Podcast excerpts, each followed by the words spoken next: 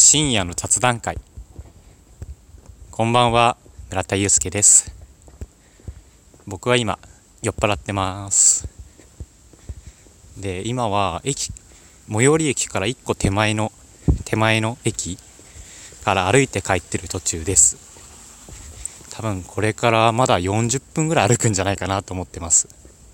結構距離ありますよね。でも僕は酔っ払った時とかは結構一駅前から歩くことが好きで理由が2つあります。1つ目が食べ過ぎたことへの罪滅ぼし。その40分とか歩けば結構カロリーっていうのは消費されると思うんですよ。だいたいお酒の席って、うん、食べ過ぎちゃったりとか揚げ物とかで摂取カロリーって、うん、日常よりもすごいことになると思うんですよ。でもそういった時に歩いて消費する。ってことでまあ多少はチャラになるんじゃないかなと思って、うん、歩いてます。で2つ目が自分自分と向き合う時間。この深夜で人が誰もいなくて星が綺麗な下で歩いてると自分の考えっていうのが深まるんですよね。なんかその周りに気をとらわれずに自分に、まあ、集中がいきやすくなるのかなって思ってます、うん。まあ、この2つの理由から僕は 酔っ払った時はだいたい歩いて帰ってますね。まあ最近はそのラジオトークを始めたので今収録してます。で今日お話ししたいのは昼からサクッとビールを飲む。恵比寿ビール記念館のすすめについてです。まあ、深夜の遅い時間にゆるゆる聞いていただけると嬉しいです。よろしくお願いいたします。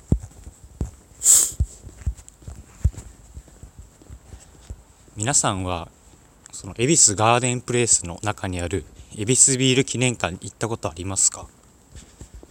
そこでは試飲もできる見学ツアーやあとはそのエビスビールと簡単なおつまみとかが軽食が食べられるレストランがあるんですよね。僕は今日はそのレストランの方に行きました。うん。なんかねあそこのビール本当に美味しいんですよ。うん。多分入れ方とかにも結構こだわっていてそのまずビールサーバーで入れるじゃないですか。で泡とかを結構なんかこぼすほど入れるんですよね。なんか溢れてて結構泡とかが。でその泡をヘラでなんかヘラで平らにするっていうかヘラでそぎ落とすことで、うん、さっぱりしたきめの細かい泡のビールができてます。今日飲んだのは札幌ビールのブラックかな。まず泡のクリーミーさと黒ビールの甘みかな？甘みで、うん、とっても飲みやすくて美味しいビールでしたね。しかもそのと美味しいビールが1杯400円から飲めますね。うん。なんかビール飲みたいなとか昼からいい気分になりたいなって思った時はその恵比寿ビール記念館に立ち寄ってサクッと1杯行くだけでもすごく幸せな気分になれると思います。以前僕はその恵比寿ビール記念館の工場見学見学ツアーにも行ってこちらもすごく楽しいんですよね。40分間そのガイドの方の付き添いでまず恵比寿ビールの歴史を知った後にその後に2杯ビールが飲めます。しかもですよその1杯はえー、っとまあそのビールサーバーで入れてくださってもう1杯は缶で美味しい入れ方を学べるんです。僕はこの入れ方を知ってからもう家で飲むビールが変わりましたね。泡が立つ。うん。本当にクリーミーな泡ができるようになって。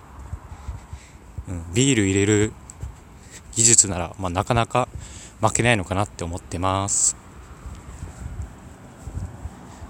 その見学ツアーも予約ができて大人は500円かな。で行けるのでもし土日とかで予定ある時とか行ってみてください。レストラン行くだけでもおすすめです。で結構今何度も何度もこのラジオトーク撮り直していてあとまあ20分とか30分くらいぐらいで家に着くのかなと思ってます。うん。まあ、本日はこんな感じで終わりにします。おやすみなさい。